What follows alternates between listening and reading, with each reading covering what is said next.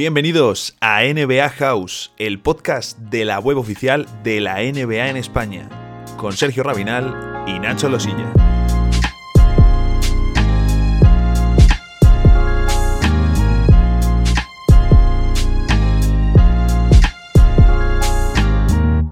Más vale tarde que nunca, dijo alguna vez un sabio, y eso es lo que hemos hecho nosotros. Volvemos, volvemos tarde, pero volvemos, que es lo importante.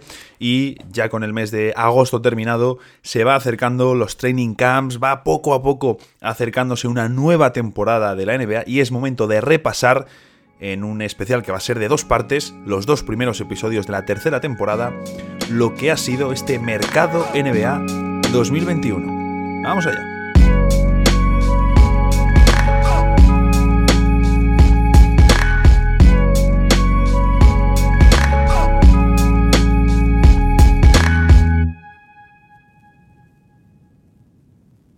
Ya estamos aquí, ya estamos eh, de vuelta. Eh, finaliza, bueno, finaliza el verano aquí en España, en, Argentina estáis con otro tiempo, Juan Estevez, pero lo importante es que eh, nosotros ya estamos de vuelta, estamos aquí con el podcast y nos toca hablar de mercado, nos toca hablar de, pues, de los fichajes, de lo que ha sucedido. Lo vamos a hacer de una forma muy especial, Juan.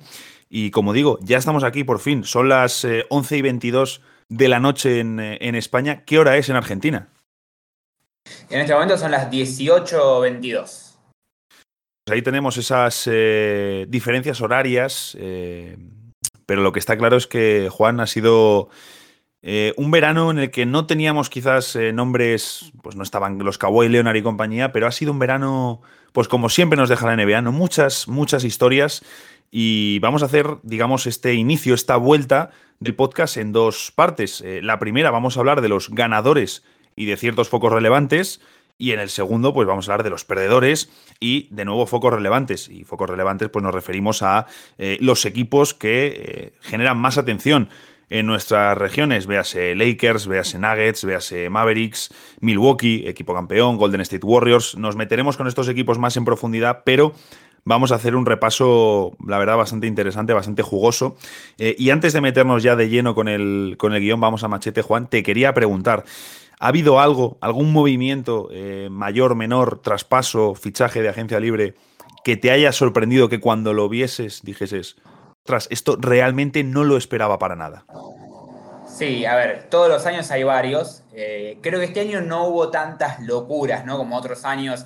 Eh, me acuerdo de ese mercado de Timofey Mosgov y de Luol Deng, ¿no? De, de cosas que uno realmente le llamaba mucho la atención pero, pero siempre hay algunas. Y si me tengo que quedar con una, me parece que lo de Lauri Markkanen eh, es cierto que, termina siendo lo más reciente, la noticia más fuerte de estos últimos días, pero sí que, me llama bastante la atención por dos cuestiones. Primero, la, monetaria, digamos, y la extensión de, su contrato. Me parece eh, cuatro años, 67 millones, me parece un poquito mucho eh, por Markkanen. Es un jugador que me gusta, me parece que todavía tiene bastante potencial para explotar pero la realidad es que ha tenido unos problemas de lesiones muy importantes en las últimas temporadas. Tampoco pudo ganarse su lugar en Chicago, entonces eh, apostar tanto, tanto, tanto dinero y sobre todo tanto tiempo por un jugador así, sí que me llama un poco la atención. Sobre todo, y esto, esto es en realidad lo que más me llama la atención, en un Cleveland que tiene a Ivan Mowley, tercero, tercera selección del pasado draft, y a Jarrett Allen, que, que si se quiere es otra de las pequeñas sorpresas o no tan pequeñas que nos dejó el mercado con un contratazo. Entonces, la verdad que quizás en esta temporada haya más lugar para Marcanen, porque Mobley todavía es un jugador en formación, pero de acá a dos, tres años parecería haber eh, tres jugadores para, dos posiciones, eh, al menos en el quinteto titular. Eh, bueno, tienen de momento, podríamos decir incluso cuatro, porque por ahí anda todavía el amigo Kevin Love. También anda, anda como anda, ¿no? Porque ya, ya sabemos que, bueno, iba a ir a los Juegos Olímpicos, pero en el Team USA no le vieron en las mejores condiciones, posiblemente él mismo también se dio cuenta y pues finalmente no fue a los eh, Juegos eh, Olímpicos. pues con el motivo de una supuesta lesión.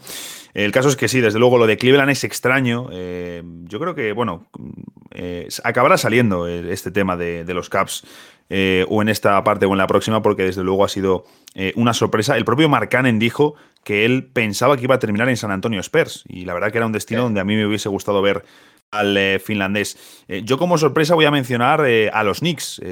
diría que en concreto lo de Van Fournier, quizás Fournier algo sobrepagado, lo de Kemba Walker muy interesante, pero sí que me ha llamado la atención cómo ese espacio salarial que durante tantos años han sido muy celosos de gastar, bueno, pues lo han comprometido todo este verano al bloque que ya tenían con Tom Thibodeau, que si bien es cierto no es el bloque más talentoso, eh, le han añadido algo más de, talento con Kemba, con Fournier, y lo han atado todo, ¿no? Eh, lo han atado, han atado a Derrick Rose eh, por bastante dinero y varios años. Nerlens Noel, ¿no? Quizás, en mi opinión, las renovaciones quizás un poco más elevadas. Pero, pero bueno, ya digo, me ha sorprendido esa parte. Em, así queríamos comentar un poquito pues, lo que nos había llamado la atención antes de meternos ya, porque nos metemos de lleno, con los ganadores de este mercado en general. Claro, eh, ¿qué ocurre? ¿Qué es un ganador en este mercado, Juan? Porque eh, otros años, eh, por ejemplo, en el de hace dos veranos, claro, si tienes a Kawhi Leonard que se va a los Clippers y se lleva a Paul George de la mano, evidentemente sabes quién es el ganador del, mercado. Y he visto un concepto muy interesante eh, que se llama Winner's Curse, la maldición del ganador en economía, que viene a decir eh, que si X grupo de personas eh, pujan por un, por un inmueble, por un bien, por unas acciones, suele tender a que el ganador ha sobrepagado. Y es algo que podríamos aplicar, creo, a esta agencia libre, porque si hay, por ejemplo, 10 equipos detrás de un agente libre, se los suele llevar el que le paga más, eh, el que más paga por encima de su valor, ¿no? Podemos decir a lo mejor un 20% o lo que sea. Existen otros factores, por supuesto. Eh, pero sí que es cierto que ha sido un verano de grandes contratos para no All-Stars, ¿no? Eh, Lonzo Ball, incluso algunos ya pasados de tuerca como Kyle Lowry. te quiero preguntar, porque yo tengo esa sensación, ¿crees que de este verano van a salir de esos contratos que después, quizá no tóxicos, pero que son pesados para los equipos?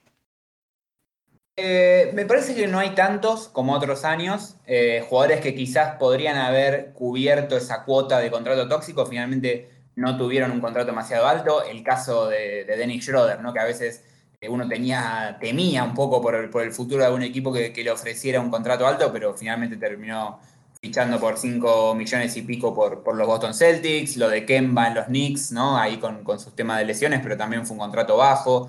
Eh, me parece que si hay alguna, alguna, algún temor a futuro, no en esta temporada, pero a futuro puede ser lo de Lauri, porque ya es un jugador veterano y la realidad es que eh, va a estar cobrando casi 30 millones por, temporada, hay que ver cómo, cómo, resiste. Lo de lo del ex compañero de Lauri en Toronto, de Mar de Rosen, también quizás, pero me parece que no, no sé si vos encontrás alguno que dentro de tres o cuatro años o, dos años podamos ver como, como, algo como lo de, no sé, lo de Westbrook eh, o mismo John Wall en, estas últimas temporadas.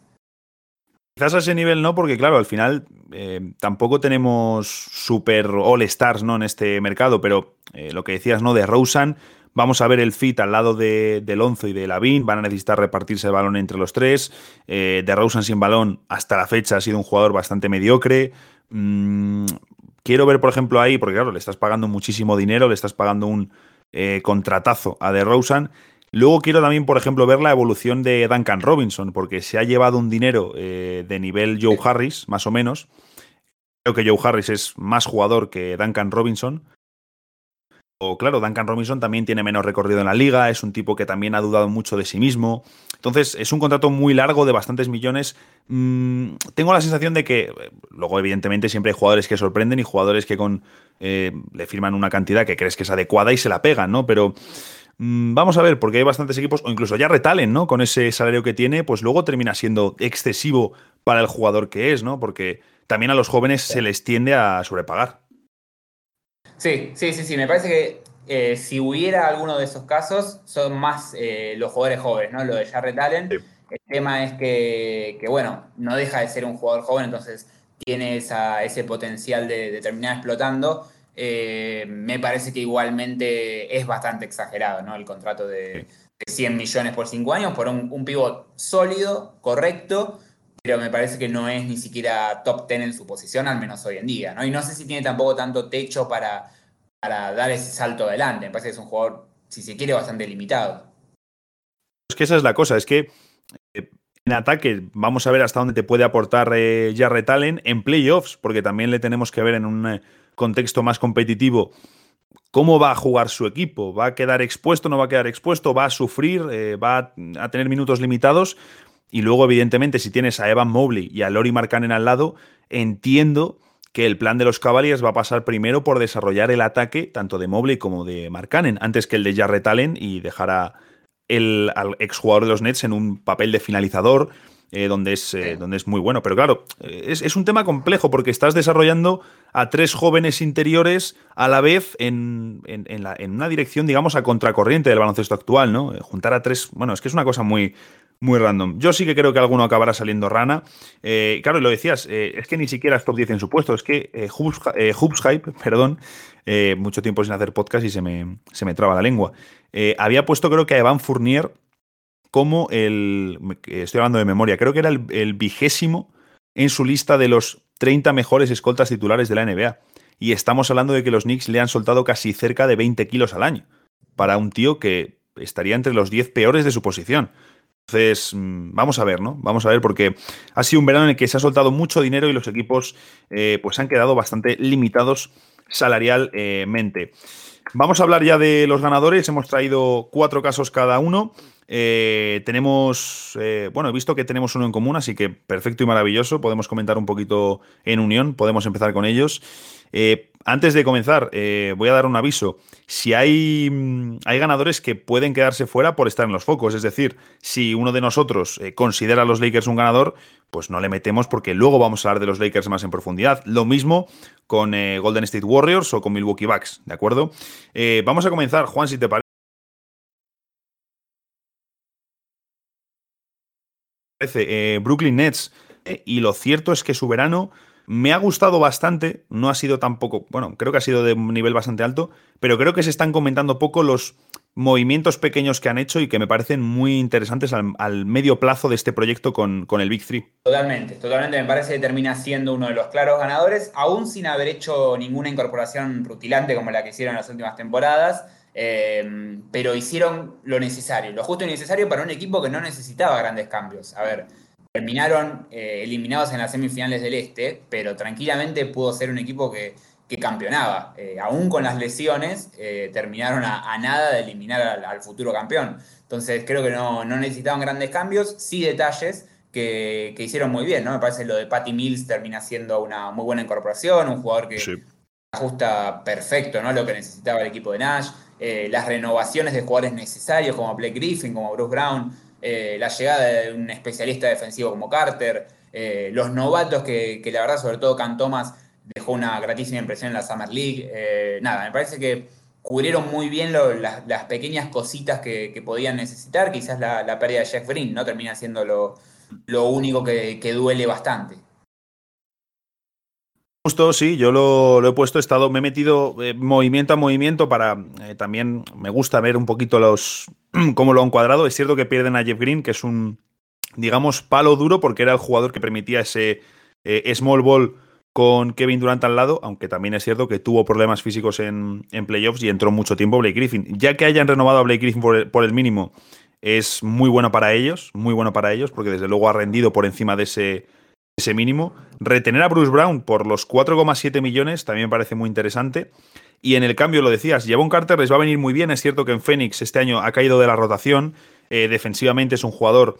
Eh, podemos decir que es una especie de Bruce Brown, pero con menos actividad sin balón cortando, porque es más tirador de tres, sin ser tampoco eh, Landry Shamet, que es el jugador por el que le han traspasado a Phoenix Suns. Y en ese cambio, digamos que pierden control a pierden eh, calidad quizás a corto plazo porque Samet hizo unos buenos playoffs, pero eh, ganan control teniendo un contrato bajo como el de Carter para, para dos temporadas. Lo de Patty Mills, que creo que es uno de los fichajazos, encima va a llegar a un equipo donde la atención la van a recibir Kevin Durant, Kyrie Irving y James Harden. Patty Mills se va a hinchar a tiros liberados este año en, en, Brooklyn Nets y no le descartaría incluso como no creo que vaya a ganar el premio, pero eh, podría estar tranquilamente entre los 3-4 candidatos al sexto hombre del año viendo la segunda unidad de, de los Nets. Y ojo, eh, me gusta por ejemplo también la incorporación de James Johnson, un tipo que creo que es útil y me gustaría ver, me gustaría pues que entrase justo en ese hueco de Jeff Green y que usasen el small ball con él.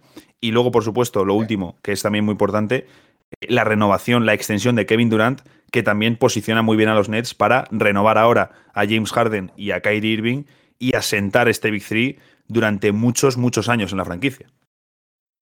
Totalmente, totalmente creo que, bueno, el hecho de que hoy me parece que si comienza la, temporada, me parece, una, no sé si unánimemente, pero creo que muchos tendríamos a los Nets como el gran favorito a, campeonar. Me parece que habla a las claras de, bueno, del buen trabajo que están haciendo con, con su armado de plantel.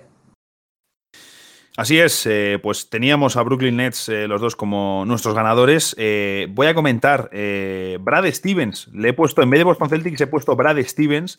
Ya sabemos que asumió el puesto de, bueno, es el nuevo general manager de los Boston Celtics. Danny Ainge sale y se ha puesto Stevens, un movimiento que a mí en su momento, la verdad, me sorprendió. Pero eh, creo que Stevens es uno de los claros ganadores de este mercado porque ha llegado, se puso a mover todo. Me encantó, Juan, el hecho de llegar y al momento cargarse a Kemba Walker, que era tu base titular hasta hace dos días, para traer a Al Horford. Ese movimiento eh, me encantó, pero creo que además tenía mucho sentido, que era muy necesario en lo deportivo y es positivo en lo salarial porque, eh, bueno, pues tienen menos dinero eh, en ese contrato, también dura menos, eh, menos años.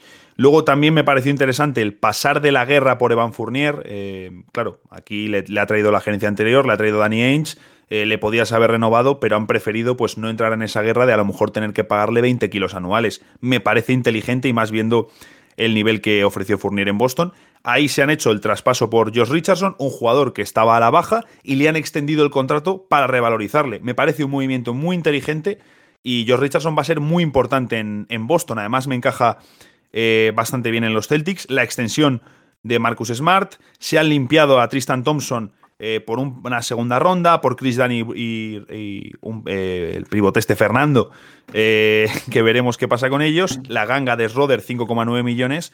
Y tengo la sensación de que incluso le falta algún movimiento por hacer. Perfecto, yo voy a ir, vuelvo a, los equipos para, en este caso hablar un poco de, los Chicago Bulls, que son un ganador para mí con un asterisco, que es todavía quiero ver al equipo en, formación en cancha, porque hay, hay dudas del encaje de alguna de sus piezas, lo mencionabas eh, vos en la introducción, ¿no? De, bueno, hay, que ver cómo rinde de Rosen, quizás jugando tanto sin la pelota, cómo encaja al lado de Lavin, qué pasa mismo con Zach Lavin, sabiendo que todavía no, no extendió su contrato y que hay un tema ahí porque sería gente libre al, finalizar esta temporada y aparentemente eh, creo que estaba confirmado, cambiaba de, agencia, ¿no? Así de representación.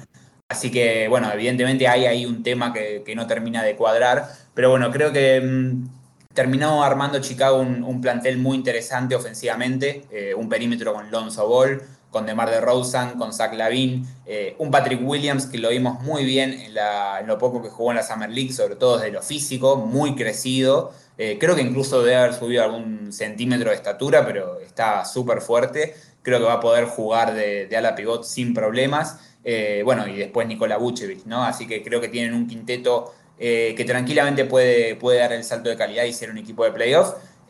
Ojalá, ojalá la pelota la tenga más de Mar de Rosen que, que Lavin, porque creo que se complementa mejor un, un equipo con De Rosen generando juego, Alonso Ball generando juego y, no mirando como los compañeros de la BIM miraban al bueno de Zack en la temporada pasada, porque ahí sí, ¿no? Me parece que sobre todo de Rosen sería un poco una pieza desaprovechada.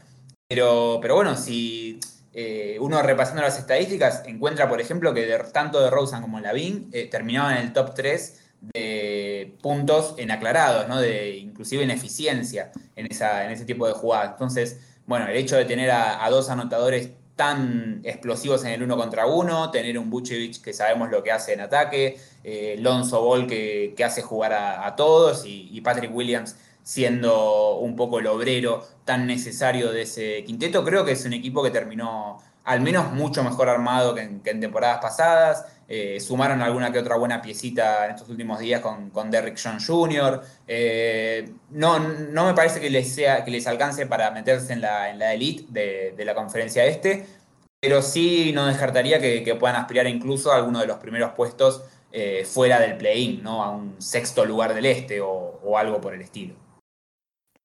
Vamos a ver esa defensa de los Bulls y me parece muy interesante lo que comentabas de Rosen porque al final hablamos de un tipo y creo que esto se, se olvida mucho, ¿no? Cuando hablamos de él, eh, hablamos siempre de la anotación, pero es uno de los eh, maestros en la creación, sobre todo en el pick and roll, uno de los mejores pasadores que tiene toda la NBA tras bloqueo, tras bloqueo directo. Eh, yo el otro ganador, mi tercer ganador, por detrás de Nets y Stevens, no es que vayan por orden, vaya, son los Washington Wizards, que lo más relevante que han hecho ha sido traspasar a Russell Westbrook, eh, uno de los All-Star por el que menos puede sacar, principalmente por ese mega contratazo que tiene. Ya sabemos que en el momento que ha llegado a los Lakers ya era el jugador de mayor salario por encima de LeBron James y de Anthony Davis, y ese es su gran problema, ¿no? Pero si echamos la vista atrás, eh, antes de que, de que se hiciese ese intercambio entre John Wall y Russell Westbrook, la situación en los Wizards era realmente eh, complicada, porque tenías el contrato de John Wall y tenías ese, ese cisma entre John Wall y Bradley Bill, tus dos estrellas. Una, Wall, que ya no estaba al nivel de antaño, pero tenía un contrato de, de mega élite, y Bradley Bill, que era el que más te interesaba retener y que había ciertas dudas sobre su continuidad a largo plazo con el, con el proyecto. Han convertido a John Wall en Russell Westbrook eh, y una primera ronda del draft. Ha sido un año muy útil. Hemos visto, sobre todo en la segunda parte de temporada, una de las mejores versiones de, de Russell Westbrook, tirando menos, buscando más a los compañeros, tirando menos de tres, bastante parecido a lo que van a necesitar los Lakers, dándole mucho ritmo al ataque, transiciones. Bueno, básicamente el traspaso que han hecho era necesario porque necesitaban liberar dinero. Un equipo que no estaba en una posición mega competitiva, que no es un equipo ni mucho menos de la élite del este, eh, necesitaba liberar dinero, necesitaban quitarse el contrato de Russell Westbrook para, digamos, hacer un eh, proyecto en reconstrucción de forma competitiva con eh, la situación de Bradley Bill, al que por supuesto van a ofrecer el próximo verano una mega, mega renovación. Creo que ahora están en una mejor posición para esta mm, reconstrucción competitiva que hace dos años. El contrato de Dinwiddie, que es un 3 por 54, 3 años por 54 millones, solo son 45 garantizados y va a tener, tiene una serie de de objetivos, ¿no? Tiene que cumplir un mínimo de partidos jugados, tiene que cumplir una serie de requisitos, si no, no va a alcanzar todos esos millones. Por lo tanto, eh, creo que el de Dinwiddie puede terminar siendo un contrato muy, muy interesante para, para los Wizards y tienen, eh, creo que un equipo mucho más profundo y mucho más joven que les va a permitir, como digo, encarar esa reconstrucción competitiva mientras eh, ponen a Bradley Bill como, como estrella y le ofrecen esa mega renovación. Coincido que fue un paso adelante para Washington, sobre todo el, para mí sacarse de encima un contrato bastante tóxico como, como el de Westbrook, más allá de, las virtudes que tiene Russell, que no vamos a descubrir en este momento. Eh, pero bueno, sí, me parece que, termina siendo positivo para Washington. Yo ahora sí voy a ir con, un jugador, el primero de nuestra lista. Ya tuvimos a, un dirigente como Stevens, ahora vamos con un jugador, y es Steph Curry. Eh, por diferentes motivos, el primero más económico, ¿no? su, su renovación por cuatro años y 215 millones, o mejor dicho, su extensión por ese eh, cuatro años y 215, transformándose en el primer jugador de todos los tiempos en firmar dos contratos diferentes por eh, más de 200 millones de dólares. Eso creo que ya lo, lo transforma literalmente en un ganador de, este mercado, eh, pasa a la historia. Seguramente pronto tendremos otros que, que se sumen a esa lista, pero por ahora Steph eh, es el pionero. Y después desde, los desde, lo deportivo me parece que termina siendo uno de los ganadores porque Golden State es uno de los ganadores. No, ya vamos a hablar en otro capítulo más en profundidad de, los movimientos de los Warriors, pero con el eventual regreso de, Clay Thompson, que, obviamente no es un movimiento, simplemente la, recuperación de, su lesión, con algunos buenos fichajes para la segunda unidad y sobre todo con el de un par de rookies que, creo que dejaron una muy buena eh, impresión en la Summer League, sobre todo Cominga, que la verdad que, al menos para mí, eh, bueno, el otro día hacíamos el, el, redraft ¿no? de, lo que fue eh, el, draft 2021 después de la Summer League y lo ponía a Kuminga en el tercer lugar, ¿no? creo que una, una, gratísima impresión en esa Summer League y, y, da la sensación de que los Warriors se han llevado un un robo de ese, de ese ex jugador del G-League Ignite. Así que me parece que Curry tendrá muchos más millones en el banco y mucha mejor compañía en la cancha. Así que claramente termina siendo uno de mis ganadores de este mercado. Pues bien, eh, yo el último caso que tengo es em, curioso porque estaba mirando así todos los fichajes que ha habido, porque claro, los, eh, focos evidentemente son pues para los grandes nombres, para tipos como Mark Cannon que se quedan relegados y son de los últimos. Eh, ahora tenemos la atención, pues a lo mejor en, Paul Millsap, en gente así. Pero hay un caso en concreto que me ha llamado mucho la atención y es el de David Enwawa, eh, que además me gusta mucho su apellido, muy sonoro. Eh, es un tipo que sabemos, bueno, saltó a la palestra sobre todo cuando él estaba en los Lakers por su defensa, pasó por varios equipos dejando bastantes buenas sensaciones, ¿no? Típico jugador de banquillo, de complemento, que puede estar entre los 15 y 20 y pocos minutos y realmente aportar cosas interesantes en pista, pese a los problemas que tiene con el tiro exterior. El caso es que eh, en Wawa, eh, después de pasar por los Lakers, eh, que bueno, allí, bueno, es que los Lakers han llegado a adorar a, a, a el que ahora ha firmado por Toronto Raptors. Se emocionan muy fácilmente los seguidores de los Lakers. Es cierto que cuando se marcha de los Lakers les dio bastante pena, pero luego tuvo una lesión muy grave jugando con los Nets la pasada temporada, el Aquiles y parecía que era el final de este jugador, porque era un tipo que empezó jugando en la segunda división de NCAA y después pasó a una universidad modesta de primera división como Cal Poly. Por lo tanto, no era un tipo del que se esperase ni mucho menos que hiciera carrera en NBA. Bueno, pues después de pasar por Lakers, Bulls, Caps y Nets y tener el Aquiles, que como digo hubiese sido el final para la gran mayoría de jugadores en muchos casos, jugó 30 partidos con Houston Rockets, a comienzo de temporada, porque eso es lo mejor, la segunda parte del, curso ni la, ni la jugó. Y en esos 30 partidos, bueno, pues eh, dejó muy buenas sensaciones en el, en el staff, les gustó y han decidido eh, contratarle por 3 años y 15 millones con una opción de jugador para el último año. Por lo tanto, eh, esto le puede salir bien a los Rockets y tener ahí una ganga bastante interesante, pero sobre todo es un triunfazo para David en Guagua. Totalmente, totalmente una de las sorpresas. Un jugador que, es interesante, realmente como, como jugador de rol eh, da buenas soluciones, obviamente eh, en una función menor, ¿no? Ahí de, especialista defensivo, de su capacidad atlética que puede explotar en transición, pero coincido que es, una buena pieza eh, para, sobre todo por ese valor. Y, bueno, para ir cerrando, en lo que respecta a los ganadores de, esta, de este primer esta primera edición, voy a hablar un poquito de los Knicks, eh, que como los Bulls también le pondría un pequeño asterisco, porque es verdad lo que mencionábamos antes de que creo que han sobrepagado mucho a, Fournier.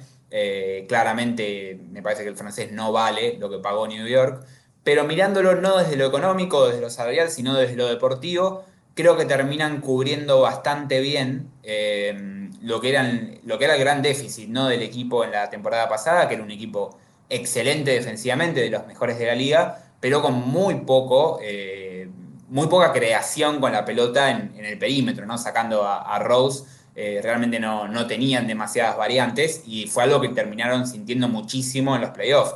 Eh, si todo el tiempo la, la, pelota sacando cuando estaba Rose, ¿no? Pero todo el tiempo la pelota la tiene un jugador sin demasiado tiro y que no es un gran pasador como Julius Randle, eh, creo que cualquier ofensiva de esas características tiene su límite y la va a terminar sintiendo en playoff como les pasó contra los Hawks. Bueno, este año parecen haber cubierto en parte eso con Fournier, con Kemba Walker, con la renovación del mismo Rose. Creo que tienen muchas más eh, opciones ofensivas sin haber perdido la identidad. ¿no? Creo que siguen, seguirán siendo un equipo muy duro defensivamente porque siempre los equipos de Tibo lo son, eh, pero sí me parece que tienen mucho más talento eh, y, bueno, un poco también hablando de lo salarial, creo que compensan todo lo que gastaron en, Fournier con lo poco que gastaron en Kemba, que, termina siendo una ganga después de, su salida ¿no? de, Oklahoma City. Entonces, eh, si vos promedias un poco los dos contratos, creo que no, terminan sobrepagando tanto a la dupla, ¿no? En ese sentido está, bastante cubierto, así que eh, creo que, pueden tener una, una temporada no sé si parecida, pero sí, eh, incluso, mejor, mejor dicho, no sé si mejor que la, temporada pasada, pero sí parecida.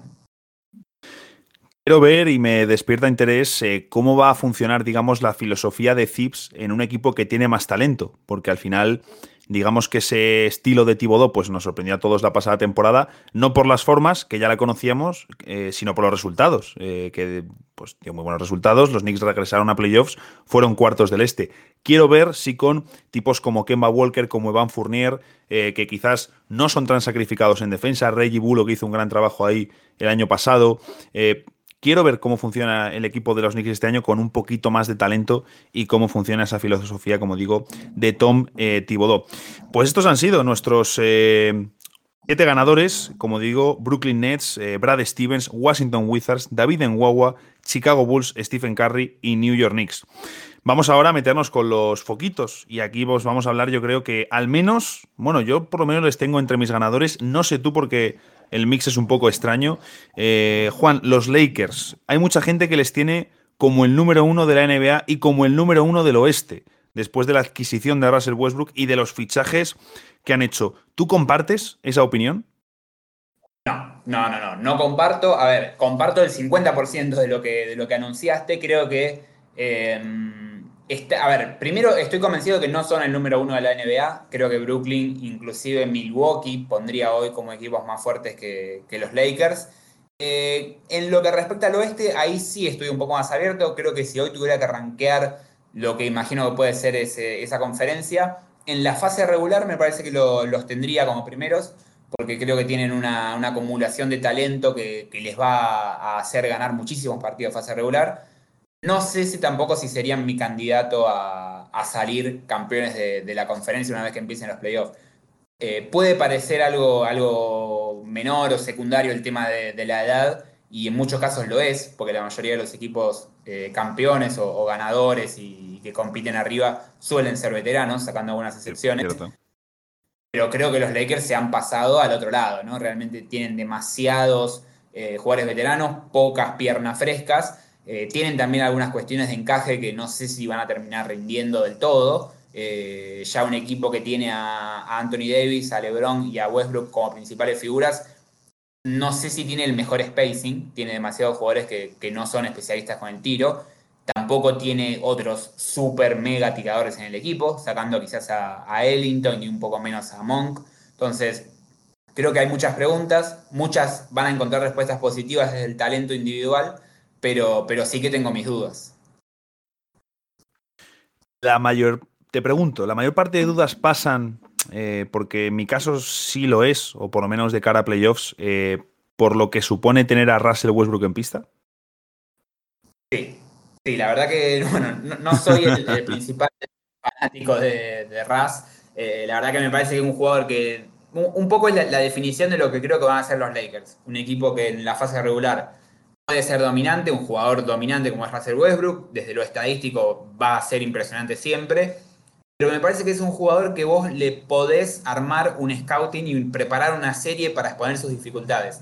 Obviamente es algo que no se puede hacer con, se puede hacer con Anthony Davis, pero sí se puede hacer con Westbrook. Lo vimos muchísimas veces en muchísimas series de playoffs donde el equipo rival eh, organiza su defensa e incluso su ataque por los problemas defensivos que tiene Russ y, terminas poniendo a un jugador que incluso por momentos no solo no parece una superestrella, sino que parece hasta danino para su equipo, de nuevo, en algunos tramos de, series de playoffs.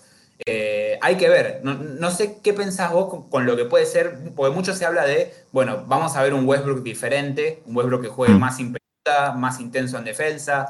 Yo soy un poco escéptico con eso porque todavía no lo vimos en su carrera y es un jugador veterano, pero ¿pensás que el hecho de compartir equipo con LeBron y demás puede sacar una nueva versión de Westbrook? Eh, claro, aquí, eh, antes de nada, sí que me gustaría, lo, comentabas tú, has dicho, hemos, visto en varias ocasiones cómo otros equipos han podido neutralizar ya no a Westbrook, sino al equipo completo por, eh, digamos, a través de Westbrook. Y de hecho creo que el último caso más reciente y relevante es precisamente el que consiguieron los Lakers en Disney que, vale, sí, Westbrook venía de, había estado fuera, la ronda contra Oklahoma no la juega entera, eh, Houston ya estaba ese proyecto cayéndose a pedazos, pero eh, los Lakers neutralizan la eh, todo el ataque de Houston a raíz de flotar a Russell Westbrook. Y eso es lo que hacen durante toda la serie. Y a raíz de flotar a Russell Westbrook, Russell Westbrook no se corta con los triples. Y pues es cierto que bueno, tiene un partido de 3 de 8, 37,5%, que para lo que es él no está mal. Pero es que los dos primeros partidos eh, que empiezan primero victoria de Houston y luego de Lakers, hace uno de 5 y uno de 7, ¿no? Y a raíz de simplemente Russell Westbrook consiguieron neutralizar, creo que era que le hacían dos contra uno a James Harden para que soltase la pelota y lo que hacían para compensar por el otro lado era flotar a Russell Westbrook. Y ya con eso descomponían el ataque. Por lo tanto, mm, claro, luego dicen, no, es que Westbrook eh, va a jugar más sin pelota. Es que no sé si es mejor quitarle la pelota a Russell Westbrook eh, o quitársela a LeBron James. Es decir, sabemos que Anthony Davis, eh, Anthony Davis va a ser el ejecutor por excelencia, eh, pero es que Westbrook sin pelota mm, no puede o no le hemos visto marcar tantas diferencias y no es un jugador fiable con el tiro exterior. De hecho, podemos decir que es o el peor o uno de los peores tiradores de volumen de toda la historia de la NBA desde el triple. Entonces, eh, esto es algo preocupante. Eh, sí que creo que les va a venir muy bien, por ejemplo, las transiciones. Pues si ya, si antes con LeBron y con Davis arrasaban a campo abierto, ahora con Westbrook, LeBron y Davis, más todavía. Eh, pero yo creo que lo que le interesa más a este equipo no es quitarle el balón a Russell Westbrook, sino quitárselo a LeBron James, que pues sí que es un jugador más activo sin balón, puede cortar, puede postear, puede hacer otro tipo de acciones. Pero de primeras, quitarle la bola a Westbrook, Juan, me suena muy, muy raro y muy peligroso. Sí, sí, coincido y un poco también algo que me genera miedo, entre comillas, mirando lo que es el armado de los Lakers, eh, desde la óptica de ellos, es que Anthony Davis no se transforme un poco en esa tercera opción muy por debajo de, dos acaparadores ofensivos como son Westbrook y, LeBron, y un poco se transforme en el tirador que fue, por ejemplo, Kevin Love en el Big Three de Cleveland, Chris Bosh en el Big Three de, Miami, porque me parece que sería un desperdicio. Eh, Davis es un jugador que como tirador puede tener altos y bajos, pero no, no marca demasiadas diferencias y, necesita no solamente ser ese ejecutor de, bueno, de, tomar tiros abiertos o definir eh, y demás, sino también ser un jugador que, tenga un eje central dentro de la ofensiva de los Lakers y, realmente marcar diferencias a través de, sus variantes. Eh, siento que por momentos, si no cambia mucho lo que es su identidad de juego Westbrook, eh, por también un poco la personalidad más retraída de, AD, creo que puede quedar un poquito mm, desaprovechado, desapercibido dentro de, ese equipo. Sí, eh, desde luego. La verdad que es, es un punto un poco extraño. También tenemos que ver eh, qué pasa con Margasol eh, y creo que ahí se hila directamente con si van a jugar de primeras con Davis de 5, eh, si va a entrar Carmelo Anthony o Trevor Ariza en el quinteto titular eh, al lado de LeBron James, los dos funcionando en las alas. LeBron dijo que iba a jugar más de ala pivot, así que a lo mejor tenemos a Ariza de inicio con LeBron de ala pivot, Davis al 5, Howard de 5 suplente y Mark lo mismo sin equipo porque le, los Lakers contratan a DeAndre Jordan, que, que no sé yo si está a mejor nivel que que Margasol. Eh, creo que los Lakers tienen mucho que ajustar porque es que además también, Juan, eh, y, después de esto cerramos Lakers y pasamos a Denver, eh, han cambiado por completo la filosofía del equipo. Es decir, Frank Vogel, entrenador eminentemente defensivo, con una plantilla que era claramente defensiva. Han perdido a sus dos mejores defensores perimetrales, que eran Alex Caruso y Kentavious Caldwell Pope. Incluso Dennis Schroeder era un tipo que en defensa sumaba mucho. Y ahora se han traído, pues, eh, a Kendrick Nunn, eh, a Carmelo Anthony, Trevor Ariza, Wayne Ellington, Kent Basemore, Malik Monk. Bueno, Basemore sí que va mejor atrás, eh, pero bueno, que no es un entramado precisamente de grandes jugadores defensivos. Van a necesitar un paso adelante de Talen Horton Tucker, etcétera, etcétera. Pero es que han cambiado mucho los Lakers, hay mucho que ajustar y además, para el aficionado medio, ve muchos nombres que le suenan y ya se piensa que es un equipazo. Pero ojo, hay mucho trabajo por delante. Sí, totalmente, y no nos olvidemos de Rayon Rondo, ¿no? También otro, otro de los que encaja dentro de esa veteranía, de la falta de tiro, de no ser un gran defensor, así que bueno, veremos también qué versión tenemos de, Rondo, si un poco más la de los playoffs 2020 o, la de los últimos años más normal de, él. ¿no? La sensación, fíjate, eh, me gusta lo de Rondo porque si Westbrook te está suponiendo muchos problemas en una ronda, eh, dentro Rondo, sientas a Westbrook y ganas la ronda con, con Rayon Rondo, eso sin, ningún tipo de problema. Es una, es una eh, presencia muy buena para el vestuario, porque es un tipo que si le tiene que decir algo a LeBron James, no se calla. Y, luego, además, que les, puede dar mucho en playoffs, ya lo sabemos. En, Disney estuvo eh, fantástico. Eh, Denver Nuggets, Juan, el equipo de Facundo Campazo, estarán, bueno, los argentinos excitados, quieren saber qué va a pasar el año que viene. Primero, si el Facu va a ser titular o no, con la lesión de Jamal Murray. Y segundo, si este es el año, eh, evidentemente con el canadiense eh, sano, y con retoques como por ejemplo Jeff para que Denver realmente sí que sí sea una alternativa real en el oeste. A ver, me parece que todo depende, obviamente, de, para lo segundo, todo depende de la salud de, Jamal Murray, eh, pero, pero me parece que si vuelve bien y si vuelve relativamente rápido, cosa de que no quede muy atrás en las, en las posiciones del oeste. Eh, sí, sí, me parece que pueden ser uno de los candidatos. Eh, hablábamos de, los Lakers como posible número uno de, esa conferencia, pero tampoco eh, también tiene sus interrogantes, lo, estábamos repasando recién. Eh, creo que no hay ningún equipo que asuste, ¿no? ¿no? No hay ningún equipo que asuste. Los Clippers no van a tener a Kawhi seguramente. Eh, Utah sabemos de, los problemas que tiene. Phoenix es quizás el que está un poco mejor parado junto con los Lakers por lo que viene a hacer, pero tampoco es un equipo como podían ser los Warriors en su momento invencible. Entonces creo que está esa puerta abierta para Denver, pero va a depender obviamente de, de cuán rápido y sobre todo cuán bien regrese el canadiense. Y con respecto a lo, de, a lo de Facundo, me parece que desde la lógica, yo creo que mientras Murray esté afuera, me parece que Campaso va a ser titular por los antecedentes de la temporada pasada, ¿no? Eh, aparentemente Monte Morris prefiere salir como, como, como, suplente, es un jugador que se siente más cómodo en esa función y, bueno, no lo hizo mal, no, no, lo hicieron mal ninguno de los dos, ¿no? Más allá de, de obviamente terminar eliminados con, siendo barridos por Phoenix, el hecho de haberle ganado a, un equipo competitivo como los Blazers, con, con esa dupla de, bases y sin Murray, bueno, habla bastante bien de, que para el potencial que tenía ese, ese plantel, eh, terminó funcionando muy bien, ¿no? Obviamente, eh, sin una estrella como Murray, el, el techo del equipo baja considerablemente, pero para lo que, de nuevo, para los jugadores que tenía, creo que fue un año más que positivo para, para Denver, un cierre de temporada más que positivo, así que no imagino que haya demasiados cambios. Eso es, eh, Denver la verdad que, pues oye, tuvieron mala suerte, las lesiones sabemos que juegan un papel. El año pasado eh, no hubo, salió un estudio muy interesante, no hubo tanta eh, cantidad de lesiones en lo que es el número general de jugadores de la liga, pero el problema fue que las lesiones sí que atacaron a pues muchos rostros reconocibles de, la NBA, muchas estrellas, entre ellas Jamal Murray. Pero lo cierto es que miras la rotación de, Denver Nuggets y es que es una maravilla, ¿no? Porque es que tienen de todo.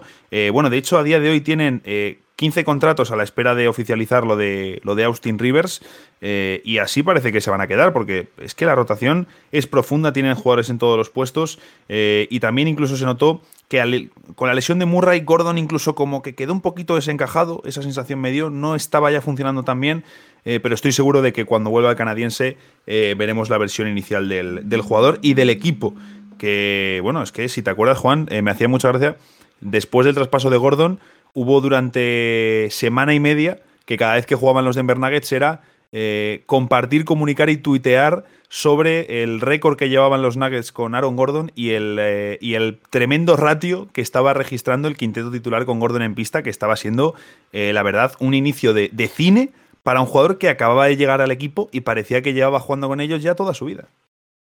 Sí, sí, es que se notaba que iba a encajar muy bien, ¿no? Era, era el jugador que necesitaba Denver. Es cierto lo que, lo que vos decías, eh, que en playoffs creo que quedó bastante en deuda, pero depende también un poco de lo que uno espere de Aaron Gordon, ¿no? Porque si espera que, sea esa, esa, estrella que quizás en algún momento se podía esperar, eh, o, que termine de explotar todas las condiciones atléticas que tiene, creo que nos vamos a seguir decepcionando. Me parece que no, no, creo que nunca llegue a ser ese jugador que, que, quizás en algún momento se pensaba, pero sí me parece que puede ser un, muy buen jugador de rol, eh, muy buen defensor, eh, un complemento ideal para, para Jokic a la hora de, cortar hacia el aro, de definir y jugar por el aire. Me parece que, encaja muy bien y, bueno, eh, la rotación está, está bien, bien acomodadita.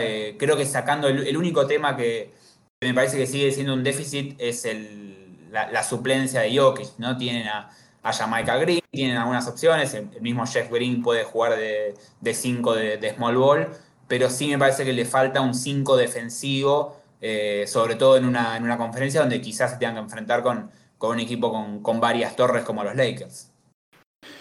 Sí, ese tipo de jugador siempre es eh, necesario. Por ejemplo, Phoenix también eh, ha echado en falta tener un 5 ya incluso también que sea un poco veterano, ¿no? Porque tienes las opciones, sobre todo de Bol Bol, eh, que es un tipo muy interesante, pero claro, eh, Bol Bol o Zekenaji eh, no van a tener minutos durante la temporada regular como para llegar a playoffs y poder dar 4, 5, 6 minutos, no muchos, pero que salir y, y, que sepas lo que me va a dar, ¿no? Y eso no lo van a poder, no lo van a poder tener pero también es cierto que al final en la NBA se nota muchísimo eh, los equipos cómo sufren ¿no? cuando las estrellas se sientan. Eh, así que Denver tendrá que encontrar alguna vía. Y oye, quizás es eh, jugar al Small Ball con Jeff Green, que se le ha dado muy bien este año pasado en Brooklyn y de hecho lo hemos visto pues, al mejor nivel individual de, toda su carrera. Denver, que este año pues, tiene el objetivo de ser una alternativa real en la conferencia oeste. Y vamos a terminar este foco de. Bueno, este, estos focos, precisamente, en el primer podcast de la tercera temporada, hablando de Dallas Mavericks. Dallas Mavericks que.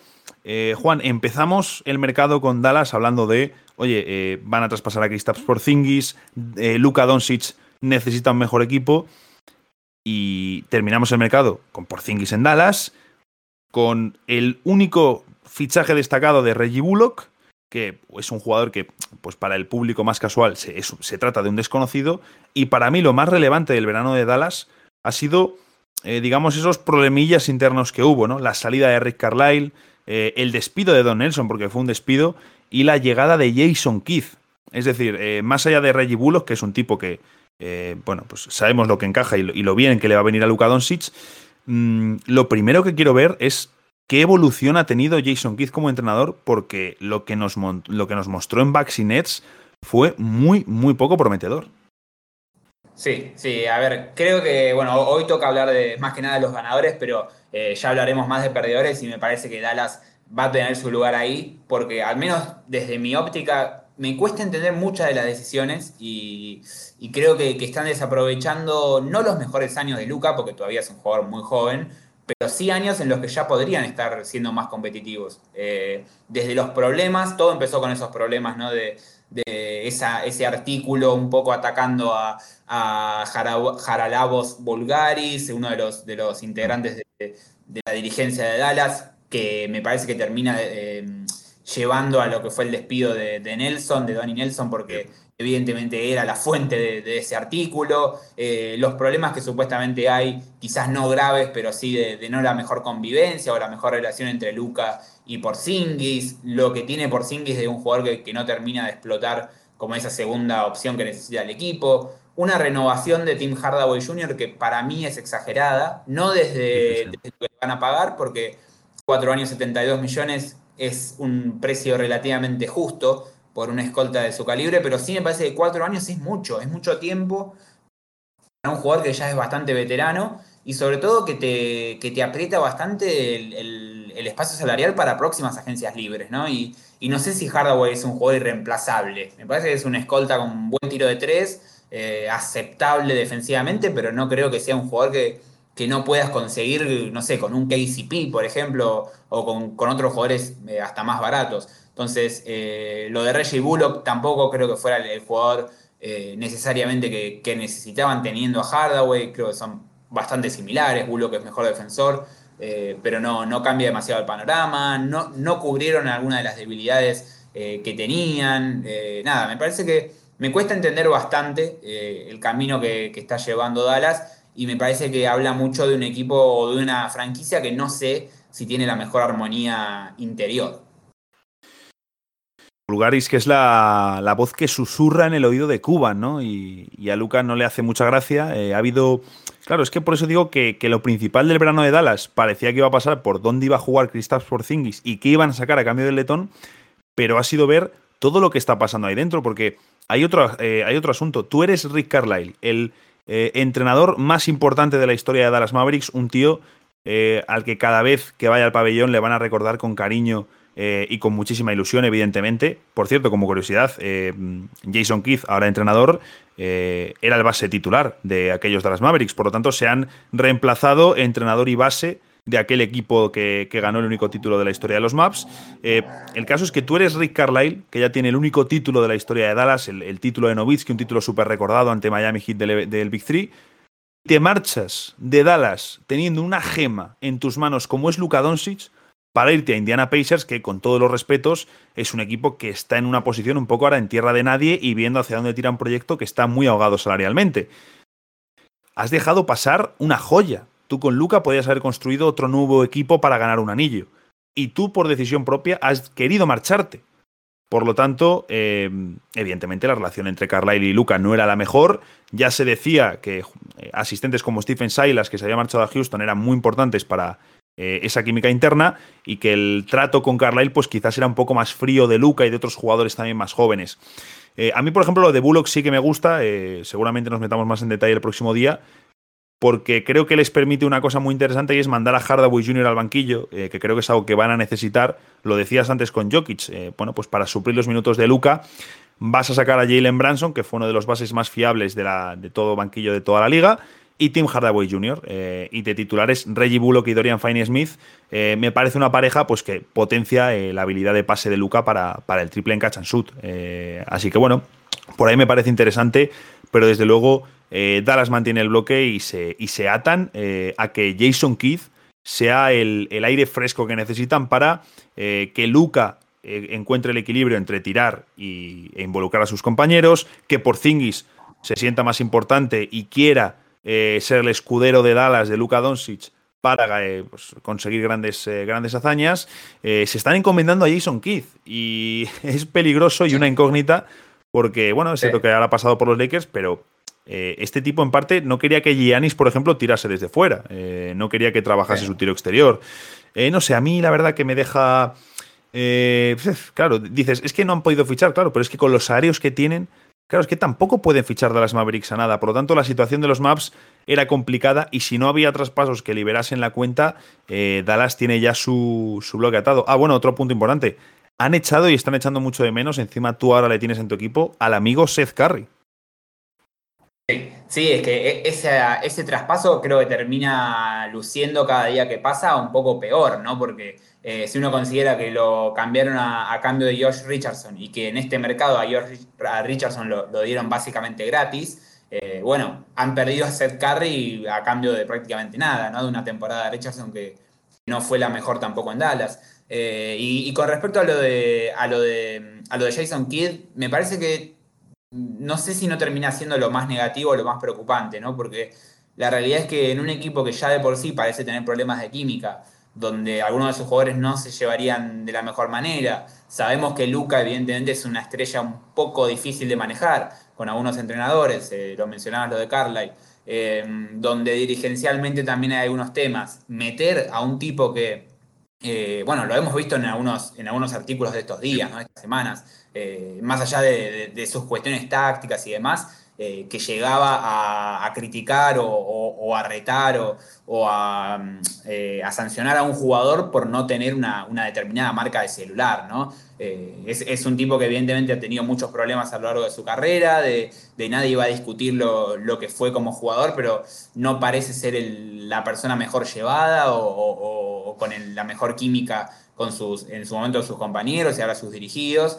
Y también lo que deja de dudas de, lo que fueron sus pasos desde lo táctico, ¿no? Me acuerdo de ese equipo de Milwaukee que un poco salía a presionar defensivamente, tratando de generar pérdidas, pero que, por ejemplo, eh, desprotegía mucho lo que eran las esquinas para los tiros de tres, que ofensivamente tampoco se veía nada demasiado, demasiado original. Eh, suman a un Jared Dudley como parte del cuerpo técnico, que tampoco sé cuánto, eh, cuánta experiencia o cuánto, cuánto le puede aportar al equipo, ¿no? La verdad que eh, lo, de Bullock sí me parece que es, encaja bastante bien, pero no sé si les da ese salto de calidad que necesitaba. No, se lo da. No se lo da y, bueno, eh, creo que sacando que haya algún movimiento muy raro o que, o que Luca dé un salto completamente inesperado de que, no sé si tiene tanto espacio para darlo por, por todo lo que ya es, no parece ser un equipo que vaya a dar mucho más de lo que dieron los últimos dos años. De hecho, yo tiro un poco la comparación, eh, ya lo digo, para, para, ir cerrando este episodio, primer episodio de la tercera temporada. Eh, el techo estadístico de Luka Doncic, eh, me refiero, no está mucho más lejos. Es decir, me parecieron muy interesantes las declaraciones que hizo Don Nelson, literalmente dos días antes de, ser despedidos. Te, te, las voy a leer porque es que las tengo aquí, las tengo guardadas de lo que me gustaron eh, no tuvieron mucho recorrido, pero me parece que son muy ciertas. Lo que dijo el entonces eh, presidente, ya no, porque se lo ha cargado el amigo eh, Volguris, que dijo en referencia a, a Luka Doncic, aquí tenemos un tipo que se considera que es capaz de ganar el partido jugándose cada posesión. Sus números son únicos y parte de su proceso de maduración es saber encontrar el, balance, el balance entre esos killing shots y, eh, bueno, pues eh, meter a sus compañeros en el juego, hacer que el equipo juegue, etcétera, etcétera. Y considera que eso es parte del proceso de eh, madurar. También comentó, bueno, que lo de Porzingis y Luca no era un problema y tal, pero bueno, sí que me parece muy cierto porque Juan, se veía mucha diferencia entre la Eslovenia de Luka Doncic, también es cierto que es un baloncesto diferente, entre el Luka Doncic de Eslovenia y el Luka Doncic de Dallas Mavericks. Con Eslovenia leemos trabajar más sin balón, pasa, corta, ejecuta jugadas colectivas, pero con Dallas no. Con Dallas para muchísimo el ritmo de juego, coge la pelota y se juega al aclarado. Eh, tirando un poco una comparación bastante superflua, podemos decir que es un poco como la etapa inicial de Michael Jordan en los Bulls. Es decir, eh, yo me lo guiso, yo me lo como, me, juego todas, pero claro, eso va a hacer que mi equipo sea más, eh, más previsible para el rival, va a ser más fácil pararnos, y en el momento que yo deje de funcionar, el equipo se va al, traste. Ganar así es imposible. Totalmente, totalmente. La, versión James Harden de Luca me parece que para, para, salir campeón en James Harden de Houston, ¿no? En, Dallas, me parece que para salir campeón, o no para salir campeón, para tener mejores resultados en playoffs va a tener que cambiar. Eh, no, no imagino que, jugando de esa manera puedan avanzar demasiado. Eh, en Eslovenia vimos a un Luca mucho más parecido al del Real Madrid más allá de, las diferentes reglas FIBA y demás, desde, incluso desde el respeto o falta de respeto de, la, buena manera, diciéndolo, de sus compañeros, ¿no? Porque en Dallas vemos que nadie se anima un poco a sacarle la pelota de las manos y a, jugársela por su cuenta. En Eslovenia veíamos a jugadores que en teoría tienen menos talento que los de Dallas y sin embargo eh, trataban de, forzar situaciones, de, no siempre buscar a los aclarados de Luca o el pick and roll de Luca como la solución de, todos los ataques. Y bueno, es, obviamente lo que le falta todavía al esloveno en Dallas y en la NBA para, para dar ese salto de calidad. Inclusive puede ser un retroceso desde lo estadístico, pero sí un paso adelante desde el juego. Pues totalmente, esa es la, realidad. Eh, no le vendría mal a Dallas alguna presencia de un veterano con peso en el vestuario que le diga a Luca, oye, tío, eh, esto sí, esto no, si quieres ganar, ve por aquí. Esto también es eh, muy necesario. Sabemos que a Luca le gusta la cachimba, le gusta el descanso, le gusta la tontería y tiene que trabajar, porque talento tiene mucho, pero desde luego eh, le queda muchísimo, muchísimo camino por delante si quiere meter su nombre entre los más grandes de, de, la historia. Y pues Dallas sabemos que está limitado también. Son muchas cosas lo de Dallas. Otro día podemos meternos profundamente en eso, pero Hoy queríamos eh, hacer un repaso lo que ha sido el verano de estos eh, tres equipos, que pues evidentemente Lakers, Denver eh, y Dallas por razones obvias son muy seguidos. Hablaremos, los, los focos del siguiente episodio serán Milwaukee Bucks, los campeones, Golden State Warriors y Los Ángeles Clippers. Así que ya sabéis, nos escucharemos en el próximo episodio. Ya hemos vuelto, ya estamos otra vez aquí. NBA House, nuestro podcast, eh, pues nuestro podcast más querido. Bueno, y, Mundo NBA, ojo, NBA House eh, y Mundo NBA, eh, en función de donde nos estéis escuchando, ya está de vuelta. Así que vamos a repasar todo el mercado NBA.